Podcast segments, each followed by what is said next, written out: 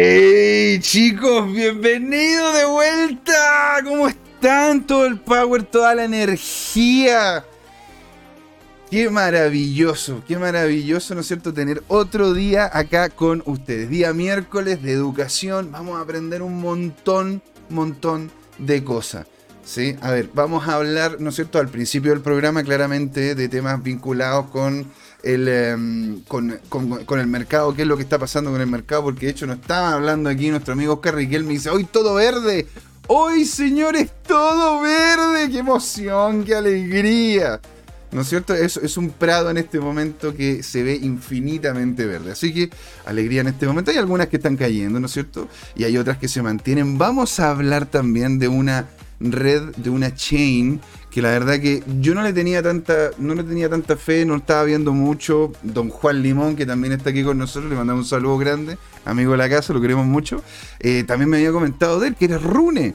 Entonces vamos a hablar hoy día un poco de qué se trata Rune, porque yo pensaba inicialmente que era más vinculado al tema de los juegos, porque Axie Infinity tiene la, tiene la wallet de Rune y uno lo puede utilizar para poder hacer swap y todo. Y ahora se entiende qué es esa chain. Y la verdad que es algo muy interesante. Vamos a revisarlo en detalle. Y en la segunda parte, señores, se nos viene, señores, señoritas, todo lo que nos escucha, se nos viene una conversa con un abogado especialista cripto que nos va a permitir desarrollar la idea de qué es lo que es un scam, cómo funcionan cómo evitarlo y manteniendo, ¿no cierto?, nuestra seguridad como corresponde. Y para poder partir con este programa, ¿no es cierto?, la gente lo pide, la gente sabe que está ahí atrás esperándonos.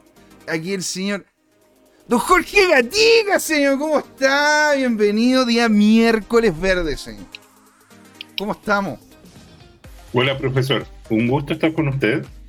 Eh, estamos con toda la energía del mundo, estamos eh, aquí en el yin y el yang del Twitter, leyendo a muchos analistas, de los cuales hay algunos muy bajistas y otros muy alcistas, y uno tratando de equilibrar un mejor diagnóstico a partir de aquello. Sopesado, señor, que es lo que, es lo que muchos, como se llama, también dicen decían de que hay que siempre sopesar las opiniones y acá lo tratamos de hacer de la mejor manera porque las criptos suben, las criptos bajan. Es la vida, ¿sí? Lo importante es saber qué es lo que tiene atrás cada una y algo que hemos conversado, y Jorge lo ha dicho en más de una ocasión, la utilidad de las mismas criptos. ¿Verdad, Jorge?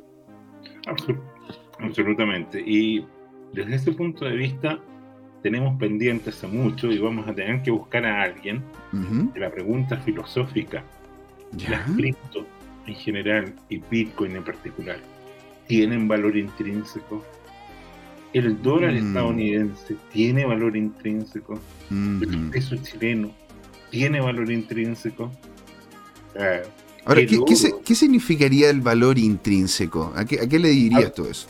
A ver, mira, en el caso de la plata, por ejemplo, eh, yo diría que es un metal que tiene valor intrínseco porque eh, si bien la plata es dinero, también es una materia prima que tiene múltiples aplicaciones. Se puede usar en paneles de, partida, es un metal que es muy buen conductor, es mejor conductor de electricidad que, el cobre. Se usa menos que el cobre porque es más caro, más, más escasa y más cara la plata. Y por lo tanto, eh, tiene un, valor intrínseco en el sentido que si tú tienes un lingote de plata, bueno, lo puedes transformar en joya, lo cual genera valor, no hay duda, pero también lo puedes colocar en una placa solar, en una batería, en una conexión de circuito integrado, en lo que fuere.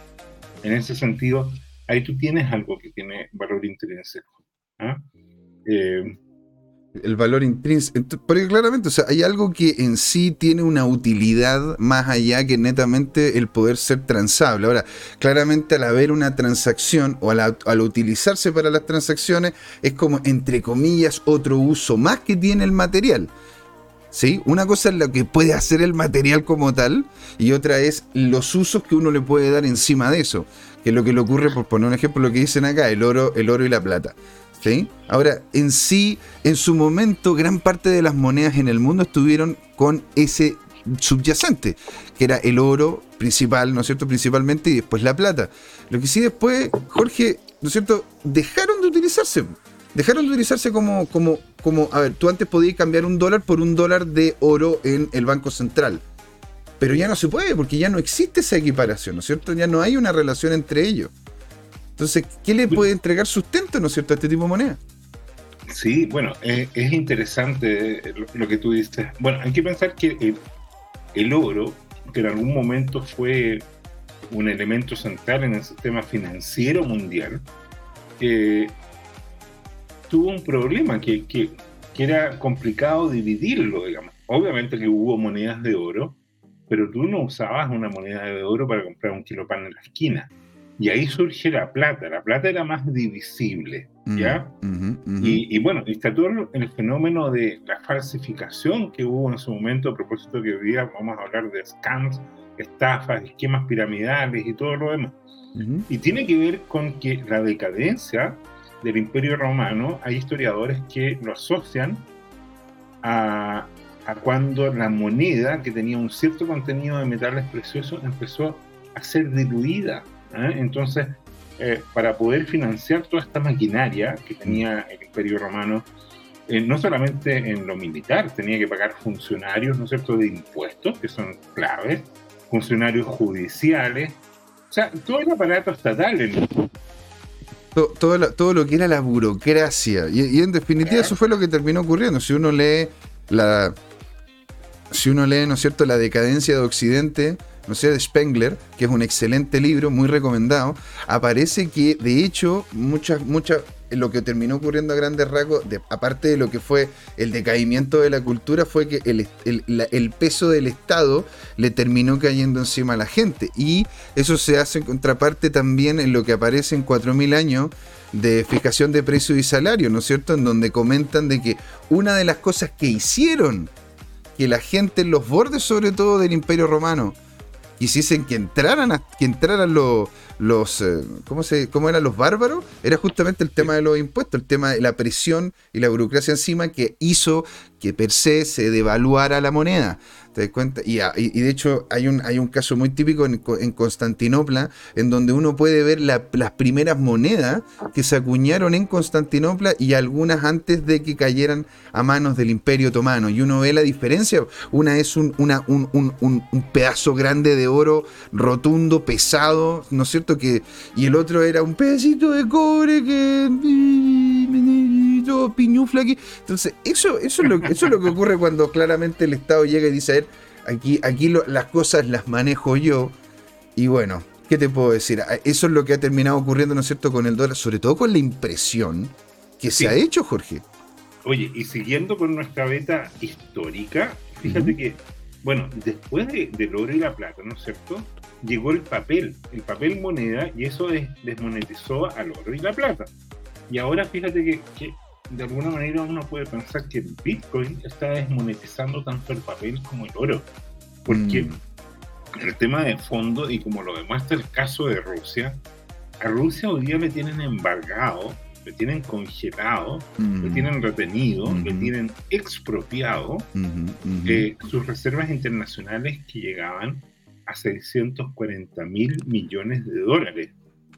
La segunda potencia atómica más grande del mundo, hoy día no puede usar sus ahorros. Y, bueno, y probablemente no va a poder pagar la deuda de bancar en default. O sea, yo no me río porque trágico. Es que, es que yo me río, yo me, yo, me río para no llorar, porque es como, a ver. Es, un, es un costo social, humano. O sea, no, entremos en detalles para no deprimirnos. La verdad es que es muy doloroso todo lo, lo que originó toda esta situación. Bueno, por eso, por eso también están empezando a impulsar de forma tan fuerte, ¿no es cierto?, el tema de las cripto, porque de esa forma la gente que todavía tiene cierto nivel de capital puede pasarlo a cripto y puede moverla, incluso entre comillas, pagar una que otra cosa. Ahora, eh, en sí, ¿por qué? Por, esto, esto, fue, esto fue porque claramente se, se, terminó, se terminó formando una coalición contra Rusia para evitar, ¿no es cierto?, la, la seguidilla de agresiones, la, escalada de agresiones. Pero al final, si tú le terminas cerrando, ¿no es cierto?, como la válvula financiera, Eso no sería, sobre todo si es que tienes bombas nucleares, no sería como un poco estar pinchando un león, así como decirle, como molestándolo, en cierto sentido, mucho más de lo que uno debería. ¿Tú crees que, o, encuentras tú que estaría bien? Estaría bien el hecho de poder hacer, ¿no es cierto? como congelamiento de, estos capitales porque en realidad es una forma correcta de poder enfrentar el problema que se está viviendo ahora. Ya. Eh, mira, eh, es una pregunta compleja. Ay, no, ay, no. no. te la voy a contestar directamente. Lo que, yo, ¿Ya? lo que yo quiero decir es lo siguiente. Cuando, cuando yo empecé a estudiar Bitcoin, eh, me di cuenta que no había pensado, no había analizado críticamente el sistema financiero en el que estaba, en el que estaba viviendo, los riesgos que ello implica y, y de alguna manera cómo eh, el ciudadano común y silvestre, los cuales yo me, considero, eh, pero ahora un poco más despierto gracias a la alerta de Bitcoin, eh, participa de un sistema que, es profundamente corrupto. así de simple. y, te quiero decir que yo no era una persona extremista y trato de evitar estos juicios categóricos y todo lo demás. Pero, pero mira, yo, yo te quiero dar cosas que hemos ido compartiendo, eh, eh, estos pensamientos los he, ido, los he ido buscando en el Twitter como para, para expresarlo de alguna manera, de manera contundente y breve. Mm. Nosotros publicamos hace poco una, una cita de Johnny Appleberg que dice lo siguiente. Los primeros bitcoiners no rasparon un billete, un billete de lotería. No tuvieron suerte. Eran inteligentes y curiosos encontraron Bitcoin e hicieron un esfuerzo por entenderlo. Mm. Arriesgaron su dinero y su reputación. La fortuna favorece a los valientes. La fortuna favorece a los Es como decir, si uno se arriesga, uno no cruza el río. Entonces, mira, eh, hay otro Twitter que, no lo he publicado, lo tengo por ahí, eh, eh, en que hay una cuenta que, dice que, que recolectó imágenes de cuando el Bitcoin cayó a 400 dólares, cuando se desplomó a 4 mil dólares y ahora que está caído o estuvo caído en 40 mil dólares. Mm. El tipo dice, en un par de años más van a publicar que el Bitcoin se desplomó, se derrumbó a 400 mil dólares. Entonces, estamos hablando que son publicaciones de, medios importantes, que sé yo, Forbes, eh, Newsweek, eh, Business Week, o alguno de las de, de, Bloomberg y todo, todo ese cuento. Entonces, eh, lo que tú puedes ver es que aquí hay un cambio tecnológico, hay una revolución tecnológica, pero también hay un cambio cultural. Sí. bueno, el tema del metaverso, el, porque aparte también hay que tomar en cuenta que el dinero es una invención, es una invención de, de los privados, que lo, tomó, que lo tomó el Estado y lo hegemonizó desde el Estado. ¿sí? Ahora, el tema, el tema sería cómo poder volver, ¿no es cierto?, a que este dinero pueda, pueda volver a, transitar libre y soberanamente y sobre todo con el problema que tiene vinculado con la realidad, que ahora todo lo hacemos a través de Internet. O sea, yo literalmente, Jorge, yo estoy aquí en mi oficina, ¿no es cierto? En mi, en mi lugar, y yo de aquí no salgo. O sea, yo tengo, yo tengo este programa contigo a través de internet. Yo pago mis cosas por internet. Yo tengo videollamadas con conferencias y todo. Lo hago todo por internet. Entonces, yo de repente poder enviar un traspaso de aquí a Argentina es, es todo un problema, es toda una joda de si lo quiero enviar de aquí a España, es lo mismo, es un problema, es una joda. En cambio, si lo hago a través de criptomonedas, que es un que podríamos decir que es un activo nativo digital. ¿sí? No es una traducción de lo que en este momento tenemos como fiat para poderlo llevar al mundo digital, sino que literalmente, literalmente nació dentro. Es como Bane cuando le dice a Batman, tú simplemente adoptaste la oscuridad, yo nací en ella, yo soy oscuridad. es muy buena esa película. El Cairo la Noche de Nolan es muy buena. Bueno, a ver, la cosa es, este activo es perfecto para la nueva economía, es perfecto para las nuevas interacciones, es perfecto para un mundo globalizado. ¿Te das cuenta? Y de hecho yo le quería preguntar al chat si de repente ellos encuentran interesante, porque si ya en este momento no tenemos una moneda que esté basada como en el oro, la plata o qué sé yo. Ustedes, ¿estarían más seguros si le dijera el Banco Central de su país de que tiene la misma cantidad de circulante que en Bitcoin o que en Ethereum? guardada ellos, que es lo que en definitiva está también queriendo hacer El Salvador, o no? ¿Estarían más seguros si es que estuviese esa plata? O sea, si yo puedo llegar y con este dinero que tengo en mi bolsillo, del peso colombiano, argentino, eh, un, euro, lo que sea, y yo lo puedo ir a cambiar por, un, por, por la cantidad en Bitcoin, ¿ustedes se sentirían más seguros? Sería, sería genial poderlo escuchar. Y bueno, también, onda, si nos están viendo ahora, en, si nos están viendo en YouTube, ah, ya unos días después, bienvenido, gracias por estar ahí. Coméntenlo abajo. Genial saber, ¿no es cierto? ¿Qué es lo que opinan ustedes si es que el Bitcoin podría terminar transformándose en el nuevo oro? Sí. Oye, yo quiero rescatar el comentario largo de Juan Limón. Sí, muy buen que, Él va a la esencia de cuánto dura la confianza. Mm. El crédito, o sea, hay que pensar que el dinero es un crédito. Y el crédito viene del latín credere, que es creer, que es confiar. Entonces, eh, eh, el asunto de fondo en Latinoamérica es que eh, en todos los países de Latinoamérica se ha vivido un momento en que sus autoridades han defraudado y perjudicado a sus ciudadanos. Por ejemplo, cuando yo era pequeño, en el año 82, no era tan pequeño porque ya estaba en la universidad, ya estaba en, en segundo año de universidad, tenía 18 años. el año 82, el tipo de cambio del dólar, que estaba fijo durante varios años a 39 pesos el dólar, se duplicó de la noche a la mañana, literalmente. Wow.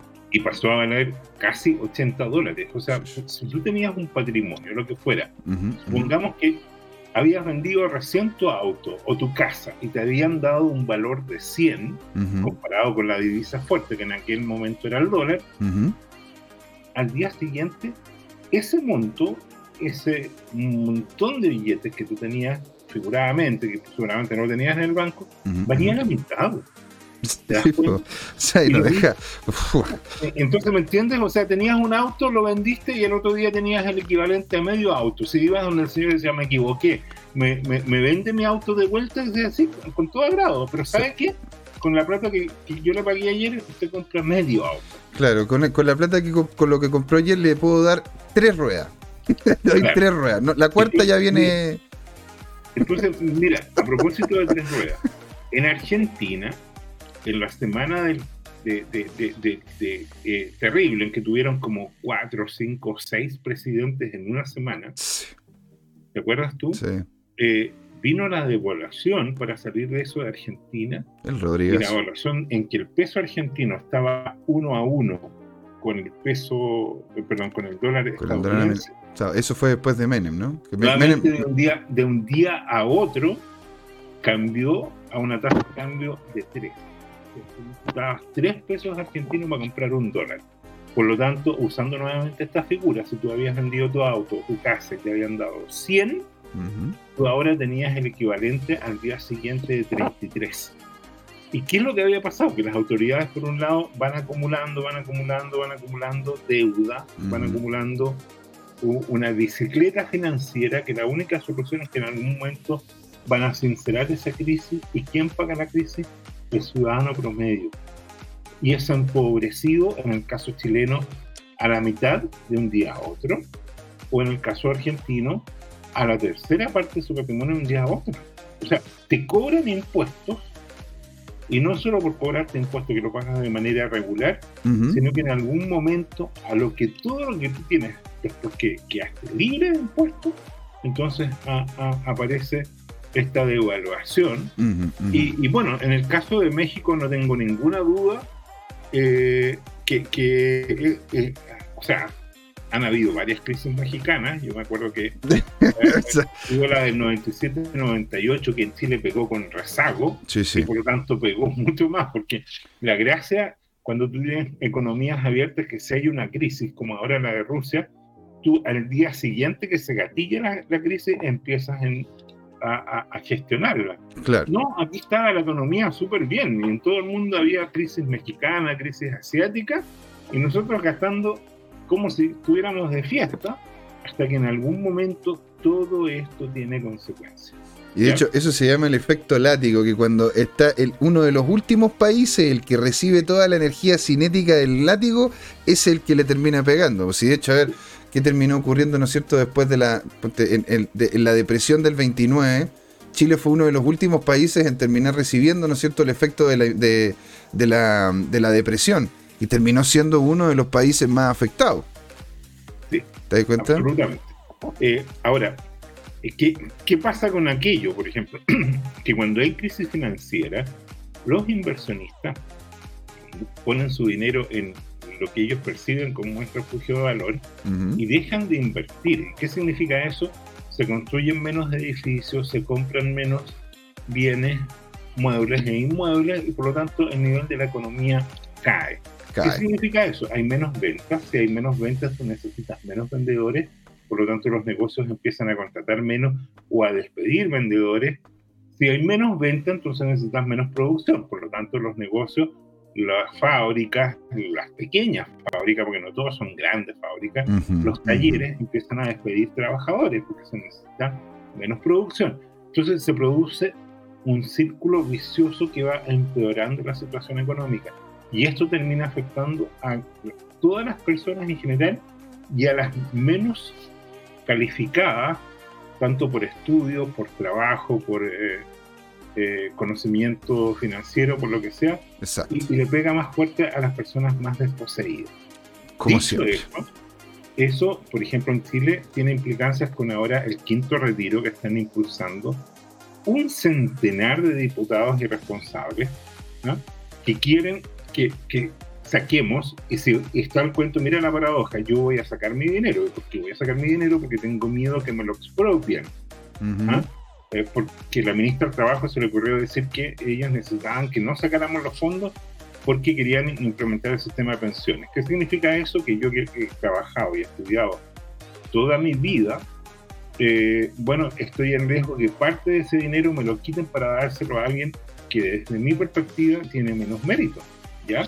porque le van a, le van a mejorar o le van a dar una pensión, como, como por ejemplo pasa en Argentina, eh, eh, a personas sin mérito. Fíjate que en Argentina los políticos regalan estas pensiones de invalidez eh, o vejez o cosas así, pensiones asistenciales. Ah. Y Argentina tiene millones de pensionados, tiene más inválidos en teoría que países que han tenido guerras. Las guerras obviamente que son invalidantes. Un accidente es invalidante porque se puede amputar una extremidad, una pierna, un brazo. Y, bueno. Pierdes capacidad auditiva, visual, lo que fuera. Bueno, el suegro, el suegro de un amigo, el, suegro de un amigo está, está allá en Ucrania y está peleando. Claro. Y ha tenido ese tipo de problemas. Sí. Oye, y, bueno, eh, volviendo al tema, eh, Claro, eh, en la base de que los gobiernos y los bancos centrales latinos abusan ajustes de, políticos responsables, de autoridades que gastan más de lo que el país gana. Claro. Eh, los buenos políticos no solamente hacen gestión con la situación que tienen, sino que son responsables porque cuidan a las generaciones futuras. Al final, todos estos gastos, toda esta situación, ¿a quién perjudica? a nuestros hijos, a nuestros nietos, porque generan situaciones deficitarias que se trasladan al futuro. ¿Te fijas? Pero lógico. es, lo que termina perjudicando a, los países, ¿no es cierto? Porque muchos de esos, esas personas al final terminan emigrando. El caso más extremo y doloroso es Venezuela, ¿no? Así es. imagínate, eh, ya cooperó ese país que llegó a tener como 33, 34 millones de personas ya ha generado entre 5 a 7 millones de refugiados. En este momento hay menos de 28 millones de venezolanos que, que están sobreviviendo en Venezuela y todo el que puede emigra. Es cosa de ver cómo se nos cuelan en Chile más o menos 100 personas diarias se meten por, por, por, el, por la frontera de manera irregular. Entonces, está todo, todo conectado, ¿te fijas? Y volviendo a nuestra esencia, y, de hecho, eso, eso es lo que te quería preguntar, porque las criptos son la solución que podríamos ver aquí en estas tierras, porque en definitiva el problema aquí es la confianza, porque por lo general la gente acá, y no sé por qué, termina confiando, en un, termina confiando de forma consistente en populistas, ¿verdad? Claro, eso, es una autoagresión, si tú quieres, de, las poblaciones, en que uno elegimos a representantes por porque usan el mismo color de camiseta, digamos. Es un sentido figurativo para decir que están en, un partido que, que, a uno le gusta, por lo que fuera, pero no por los programas que ellos presentan, ni por la ideología eh, práctica que tienen, sino por la ideología teórica, digamos. Y el problema es que las ideologías teóricas terminan colapsando. Ahora, todos tenemos ideología y en ese sentido déjame aclarar que el Bitcoin tiene la ideología de que la persona pasa a ser su propio banco cuando tú tienes un Bitcoin y lo guardas eh, y tú tienes tus llaves y por lo tanto controlas la llave privada y con eso controlas la, llave pública, entonces tú pasas a ser el depositario de tu patrimonio. Mm. Y, y, el Bitcoin es algo que ha crecido como un millón por ciento de veces desde que partió el 2009. Es un invento de alguien anónimo, Satoshi Nakamoto, un brillante, muy inteligente, que se dio cuenta que si se hubiera sabido quién es y su invento lo hubieran atacado, como se llama? Adonim, hominem, o sea, lo hubieran atacado a la persona y no, no a su obra, como este era un criptopunk o cripto... Eh, onda muy parecido, onda, y un ejemplo muy claro es lo que pasó con Julian Assange, porque si Julian Assange no hubiese existido, si no existiese Julian Assange detrás de Wikileaks, en una de esas Wikileaks no habría tenido. Porque claro, eso es lo que termina ocurriendo. Termina, la, cadena se termina cortando por el eslabón más débil. Claro. ¿Te das cuenta? Entonces. mira, Assange y por ejemplo Snowden, que son, son lo que en la cultura anglosajona se llaman los que tocan el silbato, los whistleblowers. O sea, son los tipos que avisan mm. que hay un, hay, hay, algún hay alguna catástrofe, hay algún incendio, hay alguna situación extrema y las personas que fueron, denunciaron abusos de los gobiernos, en este caso estadounidenses, y fueron perseguidos, ¿no es cierto? Y ellos fueron los que filtraron información de cómo los gobiernos estaban haciendo cosas ilegales, como intervenir en la privacidad de las personas, como eh, eh, esconder operaciones fraudulentas. Así es. Eh, bueno, y a partir de, de, los Wikileaks, ¿no es cierto?, han habido muchos Wikileaks, muchos leaks, leaks significa goteo, filtración. Mm, filtración. Y, entonces de ahí se reveló el escándalo de los Panama Papers, ¿cierto? Que en el fondo son estructuras donde la gente oculta su patrimonio y donde se ha sabido, ¿no es cierto? Que, y también en Chile, bueno, en otros países con mayores mm. escándalos, hay personas que tienen cuentas con decenas o centenas de millones de dólares y tú ves que el tipo siempre fue un empleado público o fue un, personaje de una empresa ahí nomás y aparecen fortunas que, uno no se explica de cómo las lograron construir en, este tema. Y bueno, hablando, hablando, hablando de eso, ¿no es cierto? Ahí hay una dinámica bien interesante en el sentido de que como el Estado también, el Estado es un ente que per se, al ser creado por humanos, es, es corruptible, porque todos los humanos son corruptibles. ¿no es cierto? Y el avance de este Estado referente a lo que es el concepto del dinero, volviendo también al tema anterior, termina siendo un desastre. Después, si es que tú entras a esa dinámica en conjunto con el Estado y vinculas al tema de las cripto que se supone que per se iban a ser anónimas, seguras y una serie de cosas más, el Estado termina, termina generando distorsión, al punto tal de que de hecho, por poner un ejemplo, en la cripto que vamos a revisar ahora, que es una cripto muy interesante, que es Rune. Eh, Rune está empezando, sobre todo porque está queriendo mantener el anonimato y está generando sus propios exchanges descentralizados, está funcionando bien y se ha vinculado con la gente correcta, ¿sí? los están, lo, están metiendo, ¿no es cierto?, como en la misma categoría de estas cripto, como entre comillas malas, porque puedes hacer algo malo con ellas, que serían Monero y otras más, las cuales tienen, ¿no es cierto?, una capa de seguridad importante. Hablando de eso, vamos a dar inicio, ¿no es cierto?, a la presentación de esta de esta cripto como tal. Entonces te voy a mostrar aquí, ¿no es cierto?, la pestaña correspondiente. Nos vamos a ir aquí a mostrar a los chicos ¿no es cierto? Y aquí, ¿no es cierto? Eh, ya estamos con Rune. ¿Tú qué has escuchado de Rune, Jorge? Eh, solamente la, vi, ¿te acuerdas que compartimos el ranking de, las de las monedas con más eh, plusvalía en el último tiempo? Así es. Y, ya, aparecía ahí. Y no tengo mayor eh, información. No sé, por ejemplo, para qué se usa. O sea, sé que muchas de las que han explotado se están usando en criptojuegos. Exacto. De hecho, esta yo la conocí. Mira la cosa, yo la verdad que había visto que era interesante y todo, pero no me había metido de lleno. ¿No es cierto? Con este tema de las. Con, este tema de. con esta cripto en particular. Hasta que dijimos, oye, bueno, sé que veamos cómo es. Y me empecé a involucrar y para poder hacer esta presentación. Y es muy, muy interesante. Yo la conocí, como te comento, vinculada a los juegos. Vinculada a Axie Infinity. Axie Infinity, uno de estos juegos que lo hemos visto en el programa un par de veces tienen una wallet que es la wallet de Rune. Y, de, y, al, y, ponte, los que están dentro de la Binance Smart Chain tienen la wallet de Binance.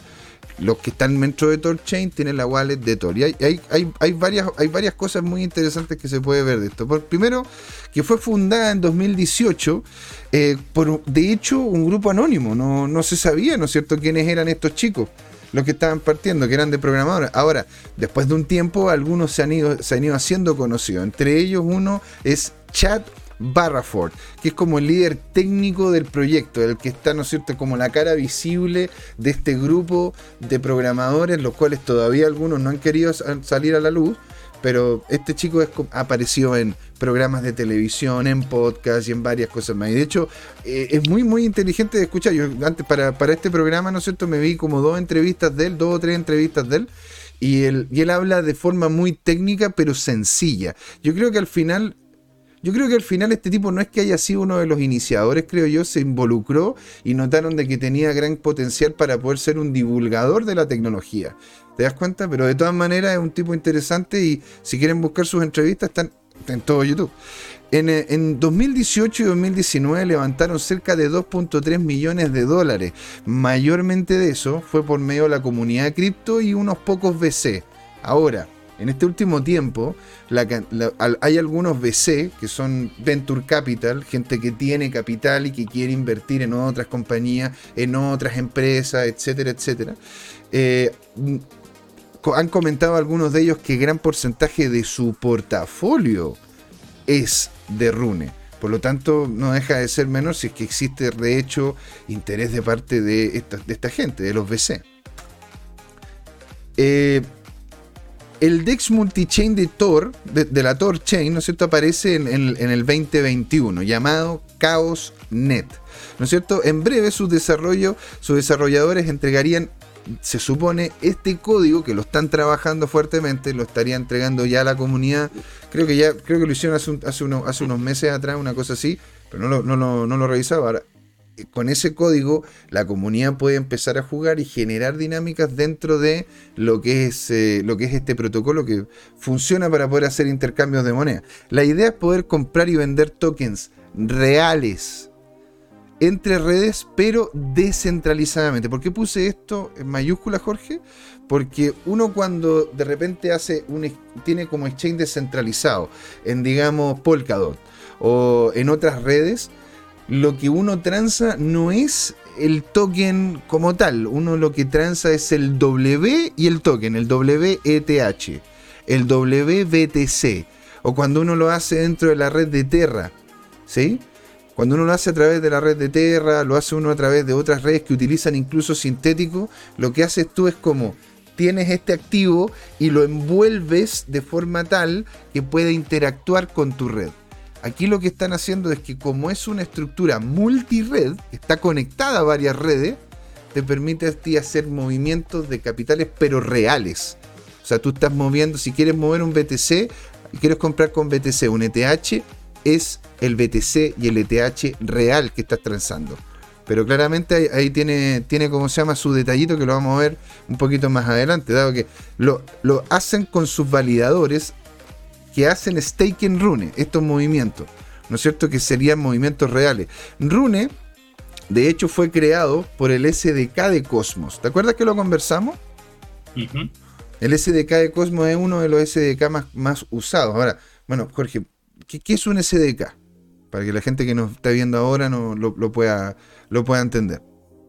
Eh, un SDK es, un software developer kit, eso es lo que yo conozco del mundo de la computación. ¿En ese mundo cripto es lo mismo? Exactamente. Ya, ok. Es como, es como si yo te dijera, oye, eh, tienes que armar, tienes que armar, ¿no es cierto?, una cosa y yo te paso un montón de Lego.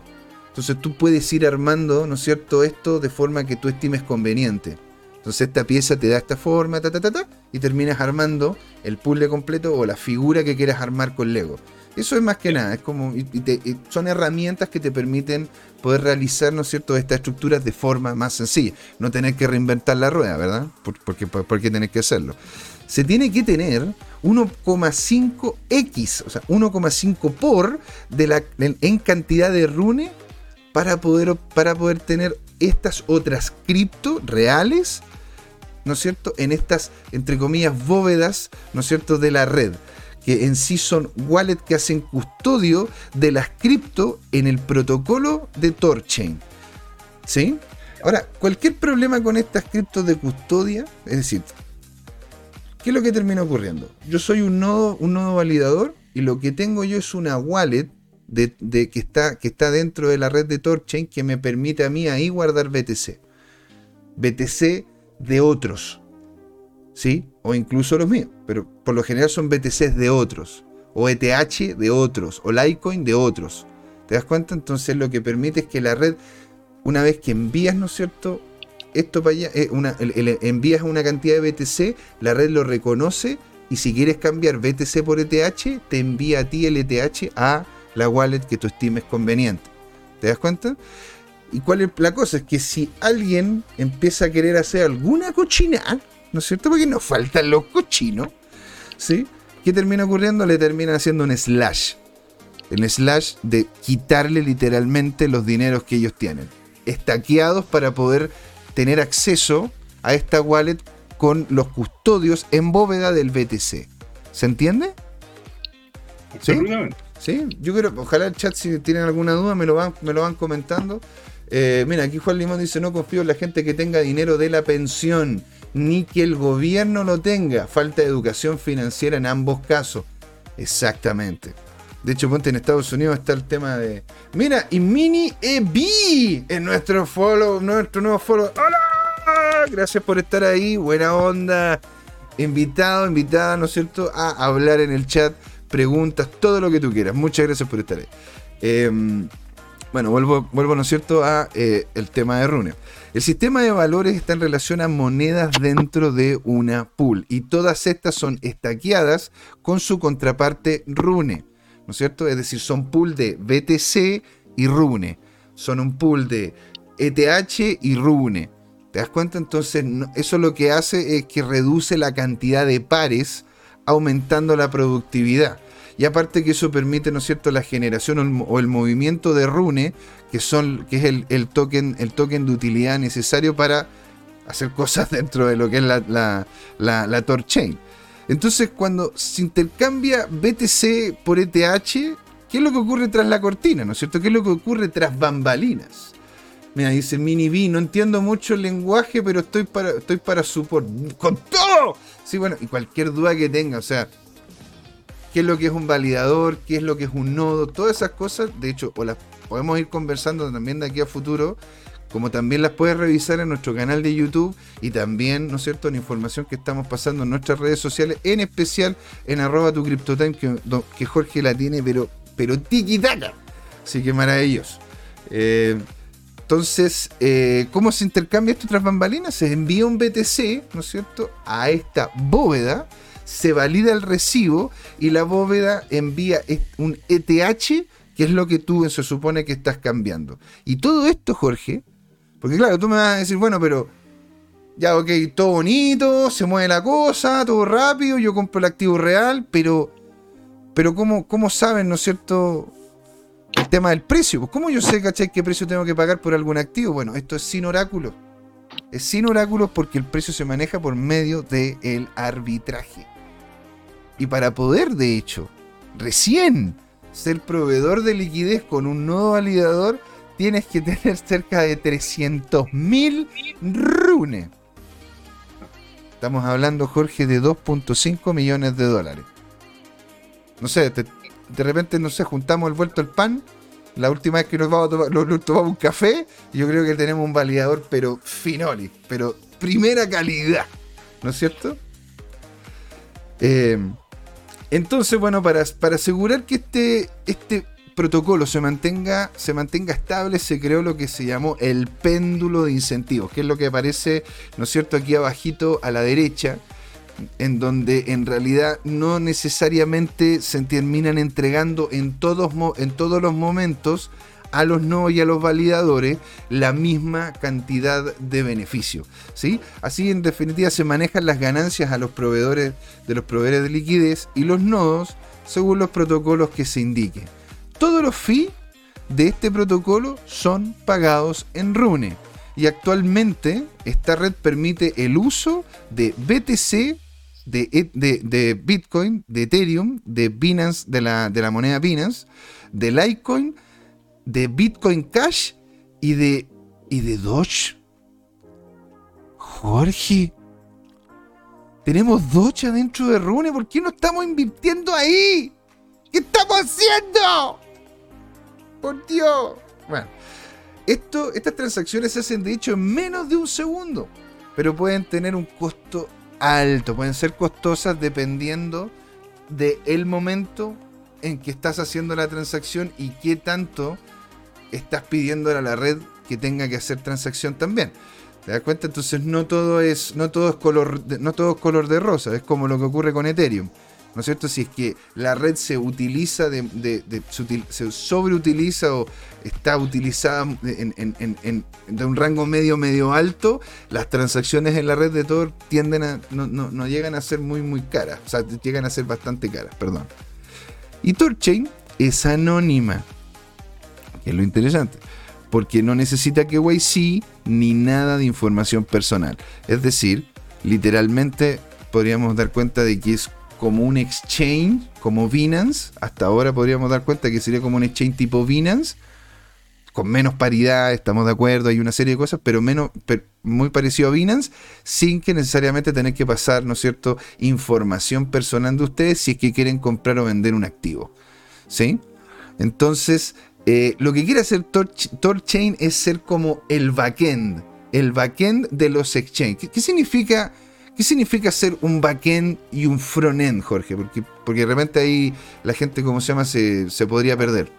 Bueno, en, eh, en, los sistemas computacionales se usan esas dos, eh, esos dos conceptos para describir algo que voy a usar de un tema muy familiar. Todos hemos ido a los bancos y en los bancos nos ha atendido, por ejemplo, un cajero para depositar o sacar o cobrar un cheque y, y eventualmente nos llevan a un mesón donde nos atiende un ejecutivo de servicio al cliente. Eso sería el front end, es como la vitrina por la cual tomas contacto tú con el cliente o con el, usuario.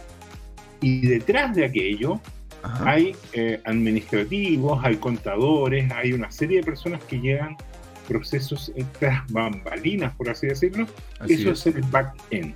¿ah? Es algo que está soportando al front-end, pero que el cliente no lo ve. Por así decirlo, está oculto. ¿ah? ah pero no, lo tiene que ver.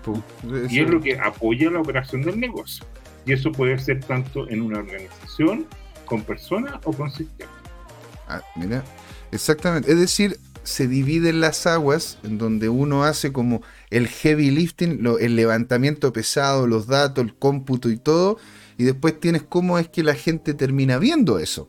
Y ahí es donde, ahí es donde entra, ¿no es cierto?, lo que está, el, famoso frontend de, esto, de estos chicos que se llama, Shape, se llama Shapeshift, que que es una plataforma bastante interesante y bonita para poder hacer este tipo de swap. Entonces, esto es algo que yo encontré interesante lo quise colocar, ¿no es cierto? Porque han tenido ya dos auditorías para poder mejorar los problemas que tuvieron a través de exploits, ¿sí? Pero siguen encontrando problemas en la red. ¿Qué significa cuando a una red le, Jorge le terminan haciendo un exploit, como que la atacan de esa manera? Mm, no sé exactamente, ¿me puedes repetir la pregunta?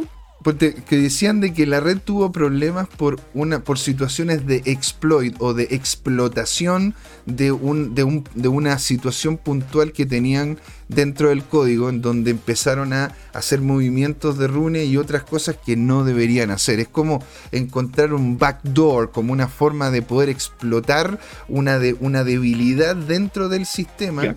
Mira, un, backdoor eh, o explotar un backdoor es un tema distinto. Ah, Backdoor es una forma en que muchas veces alguien interno al equipo de desarrollo o, o deliberadamente en el diseño, uno deja un punto débil o una puerta trasera por la cual puede burlar la seguridad del sistema y entrar de manera clandestina, por así decirlo, de manera subrepticia, sin que el actual administrador del sistema se entere o pueda prevenirlo. Eso, eso sería un backdoor un exploit de un, de un error en el código es diferente. Es, que muchas veces por falta de habilidad técnica o por una falla eh, eh, eh, en el ensamble, porque muchas veces se conjugan muchas tecnologías, muchos códigos, mucho software, alguien encuentra un punto débil o encuentra un, una manera, entre comillas, ingeniosa de burlar ciertos procedimientos, ¿ya? Y, puede ocurrir de muchas maneras, eh, pero lo concreto es que hay una falla. Eh, en los sistemas complejos hay muchas formas de, hacerlo. Y, bueno, eh, en lo concreto es un punto débil, ¿ya? Entonces, e, ellos empezaron a hacerse auditorías, porque claro, la auditoría es como que venga otro grupo de programadores y les diga, oye, vamos a revisar todo el código, vamos a ver qué problemas tienen.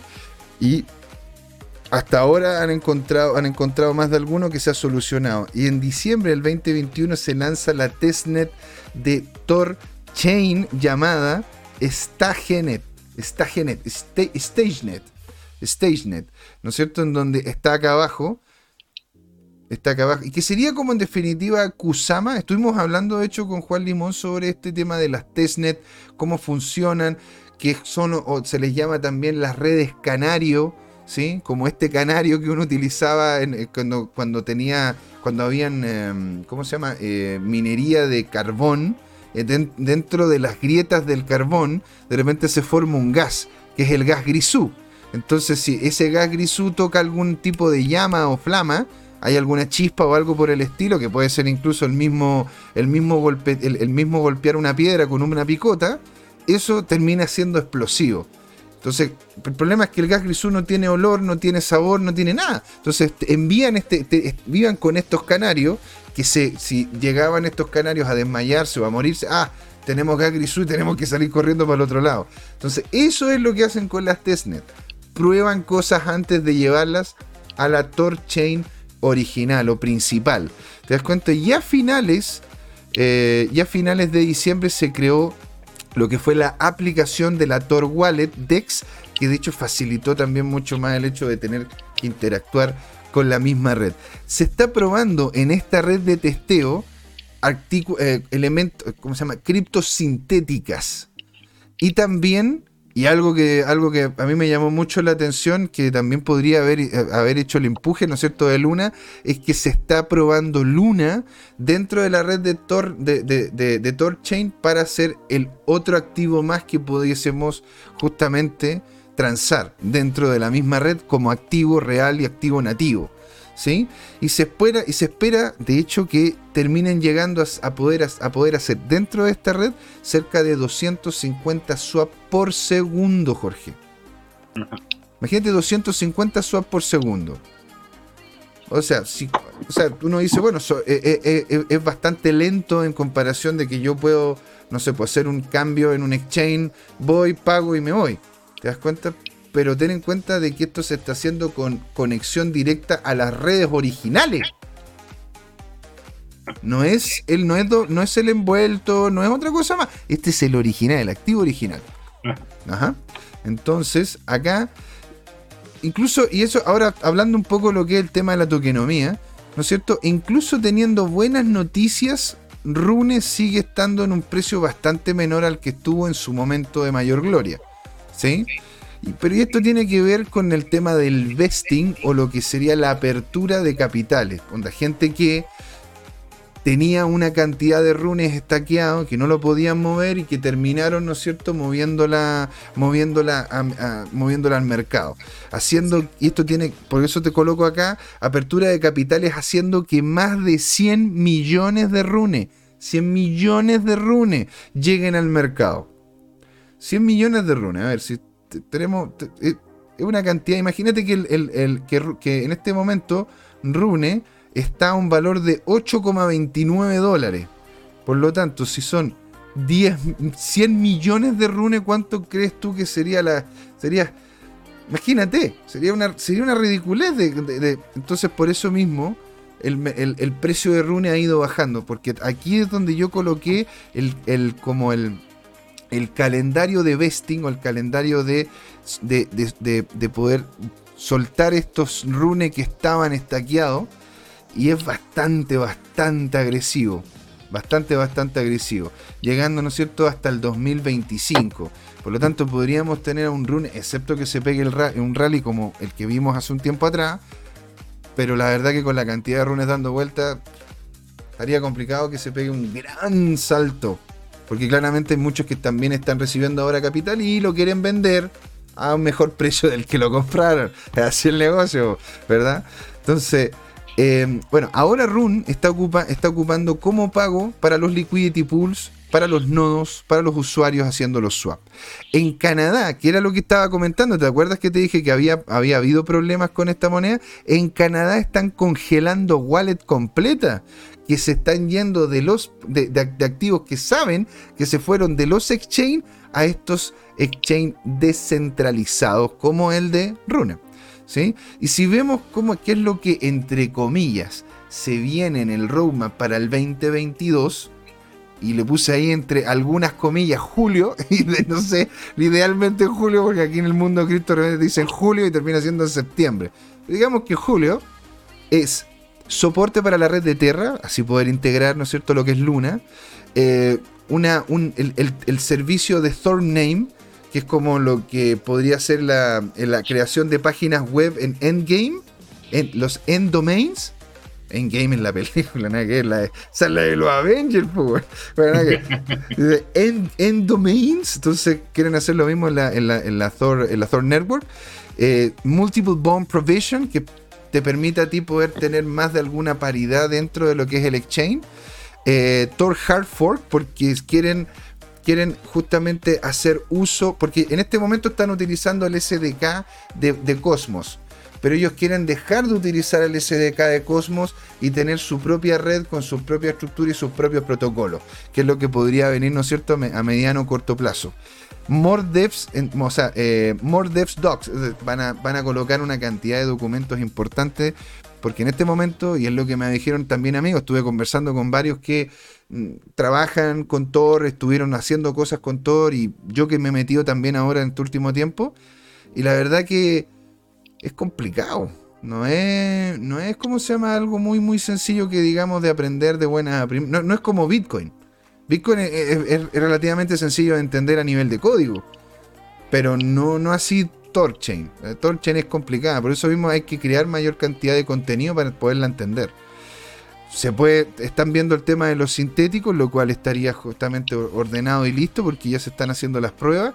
Y cerca de 100 nodos activos, cada uno de ellos colocando 2.5 millones de dólares. Mi respeto, ¿no es cierto? Pero si es que hay gente que tiene la plata y es un lucrativo, ahí están. ¿Sí? Y en cierto sentido, ¿no es cierto? A ver. Y ahí es donde termina mi presentación, que quería justamente comentarles sobre Rune como tal. Ahora si nos vamos a lo que es el precio que tiene Rune, lo podemos, lo podemos revisar, ¿no es cierto? Aquí. El precio que tiene Rune, lo vemos acá. Y lo que vemos es que se ha comportado de muy buena manera este último tiempo. ¿no es cierto? En este último tiempo ha tenido, ha tenido una, una, tuvo una subida casi parabólica. En, esto, en este último en, este, en estas últimas en estas últimas horas. Por eso también yo la encontré interesante porque ha ido testeando este nivel de precio cerca del dólar 16 de forma consistente. Te fijas, una ola, después una ola más corta, pero después vuelve para acá. Y mira los volúmenes con los cuales se ha estado moviendo. Muy parecido a los volúmenes que vimos, ¿no es cierto?, en este último gran rally que estaba acá. Entonces, ahora, muchos me dicen, sí, pero a ver, está, está, ¿cómo se llama?, a menos de la mitad, ¿no es cierto?, de lo que estaba en su momento, que llegó en su all time high a cerca de 4 dólares. Pero no deja de ser, no deja de ser interesante como activo si es que funcionan las asociaciones que están empezando a generar con otras redes. Torchain quiere ser el backend de todos los exchanges descentralizados. Ese es su norte principal. Y la idea es que tú después puedas colocar el frontend que gustes y que la gente pueda interactuar. Imagínate, tú puedes tomar, ponte el frontend que tiene Pancake Swap, colocarle alguna que otra cosa, ¿no es cierto? Y si te mantienes dentro de las paridades de precio, dentro de las paridades que te ofrece Torchain, puedes hacer todo esto tras bambalina sin ni siquiera pasar un KYC, con completa seguridad, transparencia y tranquilidad.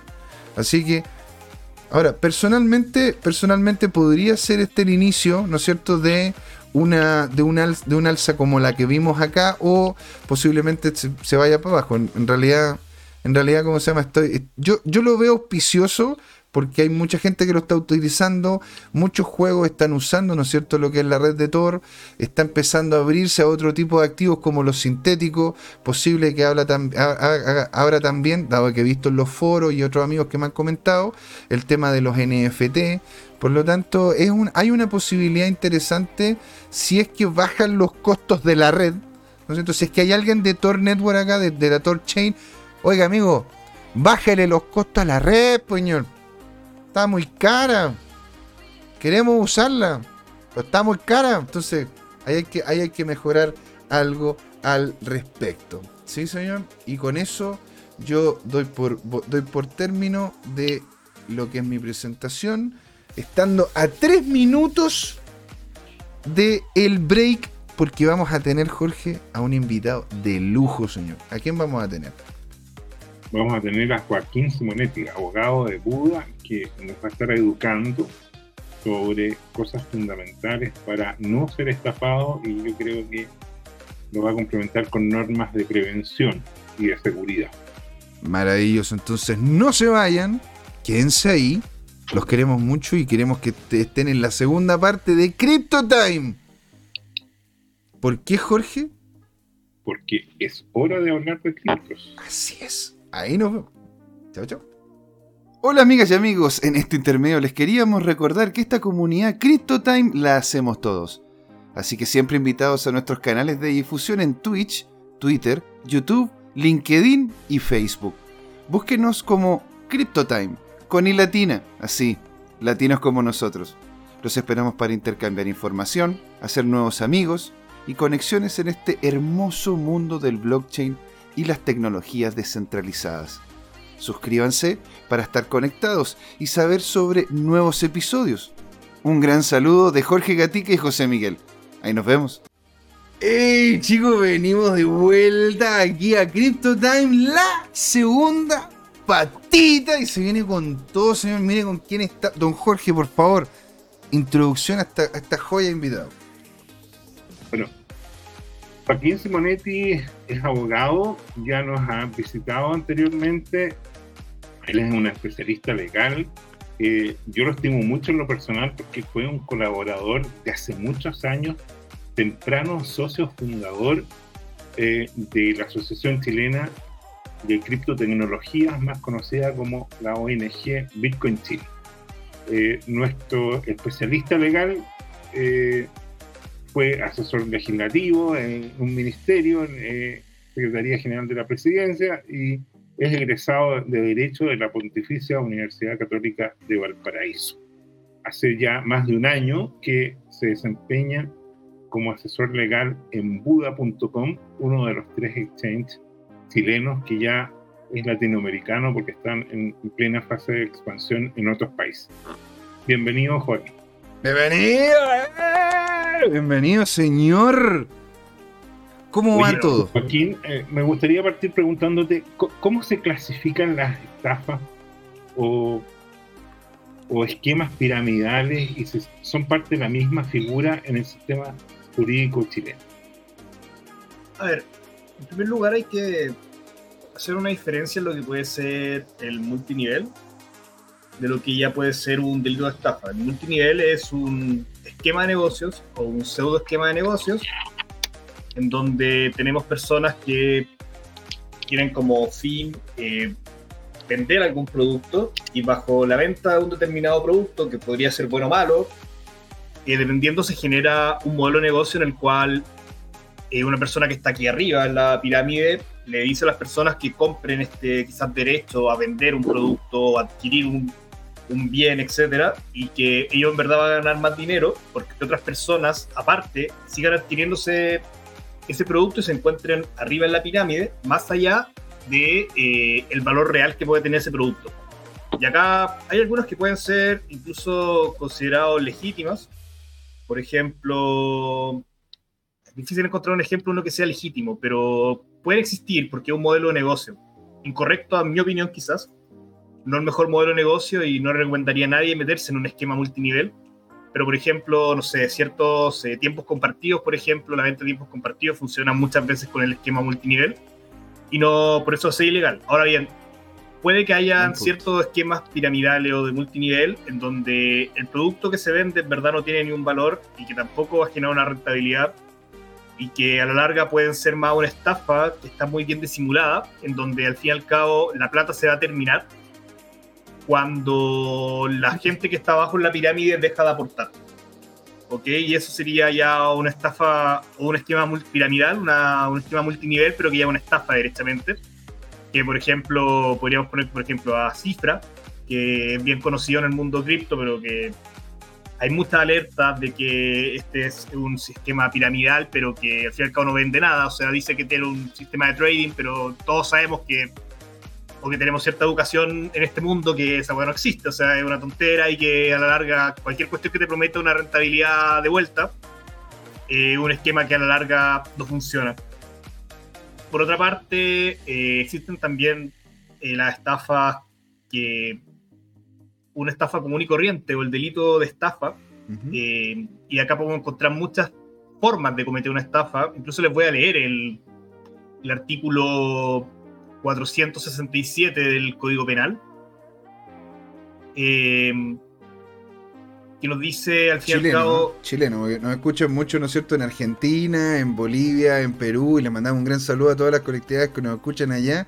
Esto, esto es, ¿cómo se llama? Es legislación chilena lo que estás diciendo, ¿no es cierto, Joaquín? Claro. Ya, perfecto, legislación chilena. Eh, y nos señala al fin y al cabo que me equivoqué, disculpa, el 400. Eh, sorry, que ah, no pero tengo, entonces no, no, no, es que esto no puede Entonces yo, yo me voy. perdón, perdón. No, entonces esto no puede ser. Ando medio, yo, yo, yo, tenía, aquí listo, ¿no es cierto? El, el, el código, el 4827 raya acá. claro, pero. Pero porque a, a, grandes rasgos, ¿qué es lo que termina? Porque ese, ese, esa, esa legislación determina lo que es un scam, lo que es una pirámide, lo que es un, una estructura nociva dentro, dentro de las dinámicas financieras? lo que pasa es que pueden haber muchos tipos de estafa, ¿ok? Ya. Pero al fin y al cabo, una estafa es cuando uno defrauda a otra persona. Ya. ¿Ok? Y esto lo hace mediante ciertos artilugios o engaños. ¿Ok?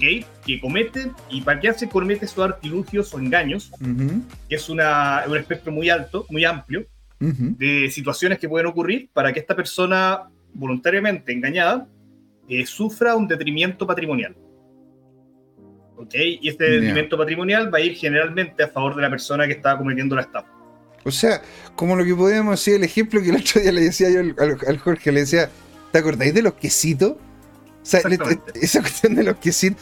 Es que acá había una señora que decía, no, no, es que te pasaban unos polvitos, tú tenías que hacer unos quesitos, y con esos quesitos ella los, como entre comillas, te los compraba más caro de lo que te costaba a ti el polvo y todo.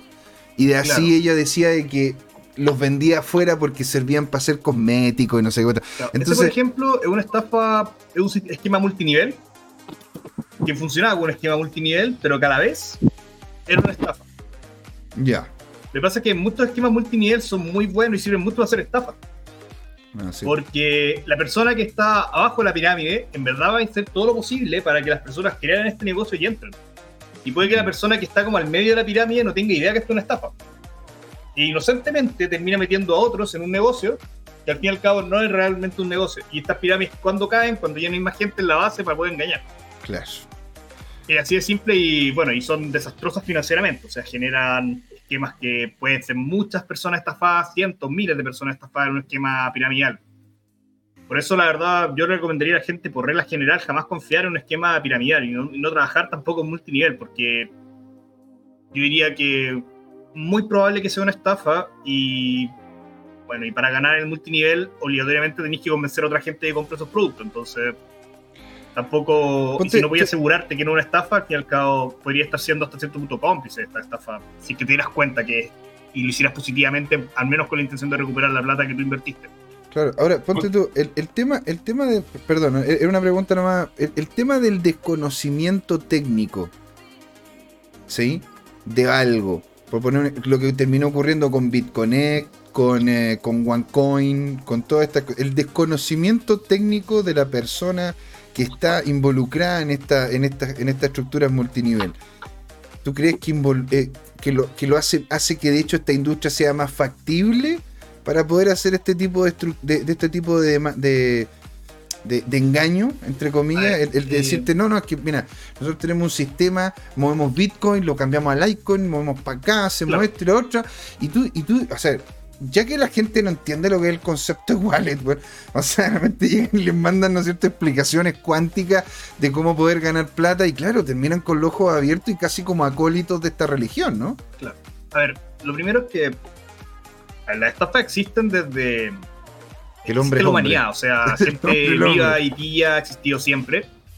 Y claro que siempre que existe algún cierto revuelo tecnológico o alguna situación donde se ve como las posibilidades de ganar dinero o de hacer o de conseguir una mejor vida, una mejor calidad de vida, etcétera.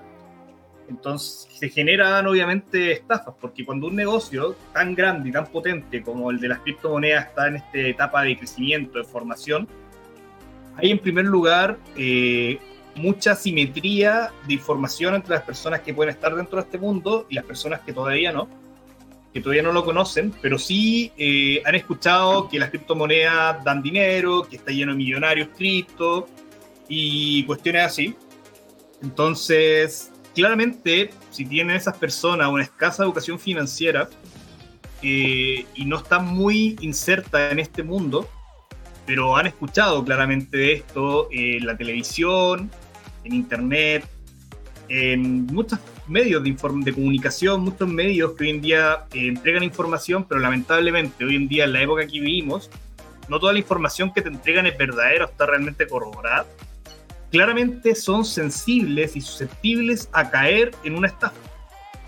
Ahora, eso no significa que las criptomonedas sean el mejor medio para estafar, Mm. pero sí son un medio que hoy en día los estafadores lo ven como factible y lo ven como una posibilidad por lo mismo, porque esto es una tecnología compleja, eh, es una nueva economía y como nueva economía y nuevo sistema económico tiene otras reglas, interactúa de otra manera y claramente puede haber mucha plata, pero la verdad, no sé, al menos yo todavía no soy millonario con las cripto, no sé si alguno acá sí, pero O sea, creo que sé un poco, no es tan fácil. queremos, queremos todos llegar allá. Y mira, y antes Claro. voy a hacer la pregunta que nos comenta aquí Micro 2021, Dodgeboy Original acá en Crypto Time. Así que le mandamos un gran saludo, nos comenta y dice, ¿ha habido estafas de exchange en Latinoamérica?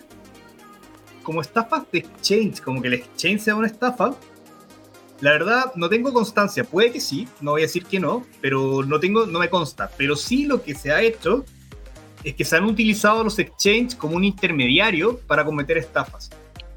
¿De qué Ah, manera? mm, Y mm, esto mm. es muy lamentable porque le mete un tremendo presión a los exchanges, cuando la verdad son los estafadores los que lo utilizan como intermediarios para cometer sus estafas. Sin que obviamente los exchanges tengan idea de esto.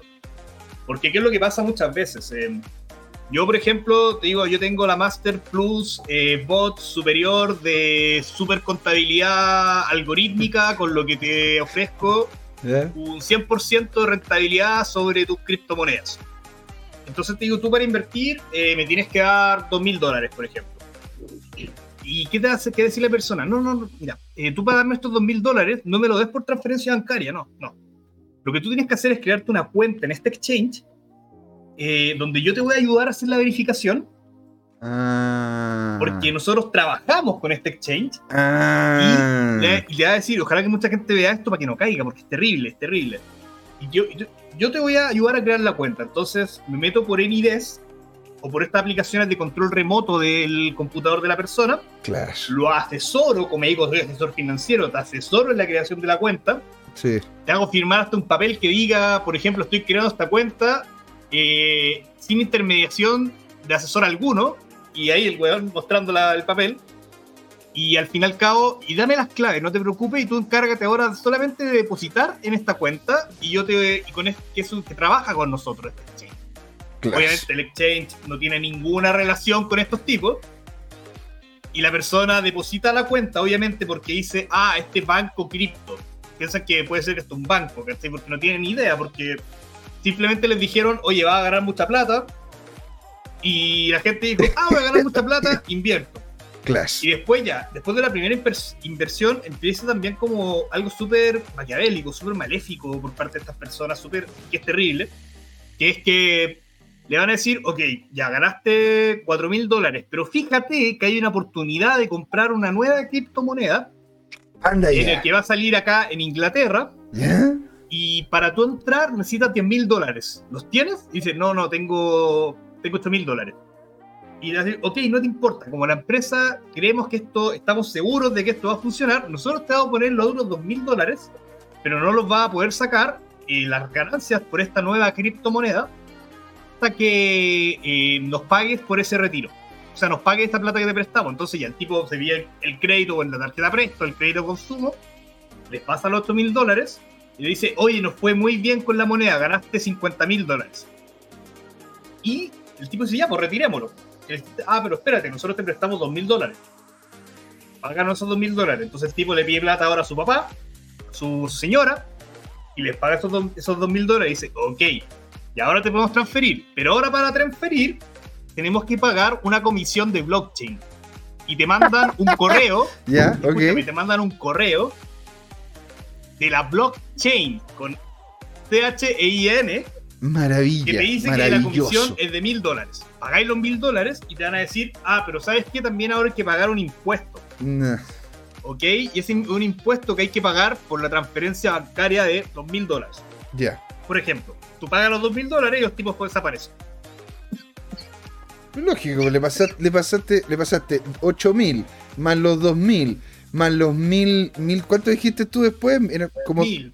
mil más, más otros mil más. Claro, le terminaste pasando cerca de cerca de 12 mil dólares, 13 mil dólares entre pito y flauta y no recibiste un mango.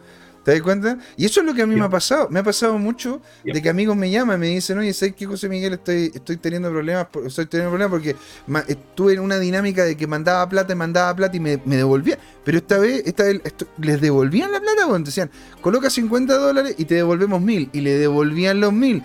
Coloca 2000 y te devolvemos 5000. Y le devolvían los 5000. Y así fueron hasta que el tipo empezó a pasar de 10.000 en adelante Claro. y, y topó Sí, para adentro. pasa. Eso también pasa de otra forma, pero ese es como el tipo de estafa. La verdad es que las personas que caen generalmente son o gente sin mucha vocación financiera. Yo diría que es un tipo de persona. Y los otros son personas mayores. O sea, Sí. yo he visto casos de por montos muy altos, la verdad, sobre 100 mil dólares de estafas Mm, mm. y ocurren por este con este tipo de modalidades. También la que dices tú, que metes 50, te deposito 100 y mientras metes montos, montos chicos te voy devolviendo y ya cuando empezás a meter montos grandes y después te empiezan a poner trabas con sacar el dinero y te empiezan a pedir más dinero, más dinero, más dinero y como la gente no sabe, se desespera y por la misma ambición termina sacándolo. ¿Y qué pasa? La gente a la larga siente a la larga vergüenza, angustia y tampoco sabe a quién perseguir. Esa, esa es otra ¿Por cosa. qué? ¿Cómo lo hacís? Porque en realidad. Ah, espera, espera, Jorge, Jorge tenía una pregunta. Que en realidad Ah, tengo, adelante, tengo- adelante, tengo un montón de preguntas, entonces estoy como. estoy, estoy acaparando. Perdón, perdón. mira, Jorge. Vamos por algo básico y es una pregunta donde va a ser de abogado al diablo. Eh, Joaquín Simonetti, ¿es Bitcoin una estafa? No, eh, Bitcoin no es una estafa. Buena ¿Es pregunta. piramidal? Lo que- Ah, ¿Es piramidal piramidal? tampoco. Piramidal tampoco. Yo creo que aquí tenemos que distinguir lo que es el bien o el producto, que puede ser Bitcoin, la red, que es blockchain, de lo que uno puede hacer como ser humano libre con la red. ¿Ok? O con Bitcoin, o con dinero fiduciario, con cualquier cosa. O sea, es como decir, el dinero fiduciario es una estafa. Bueno, quizá, pero al menos como lo usamos el común de las personas, no. Pero se puede usar para estafar, te pueden estafar con dinero fiat, sí, pero eso no significa que el peso en sí sea una estafa. Y si te estafan a través de Bitcoin o prometiéndote Bitcoin, ocupan Bitcoin como el medio financiero con el cual transfieren el valor de esa estafa, no significa que Bitcoin en sí sea una estafa. Lo que pasa es que sí, hay... ¿Cuál es la gracia que pueden tener los estafadores para estafar con Bitcoin?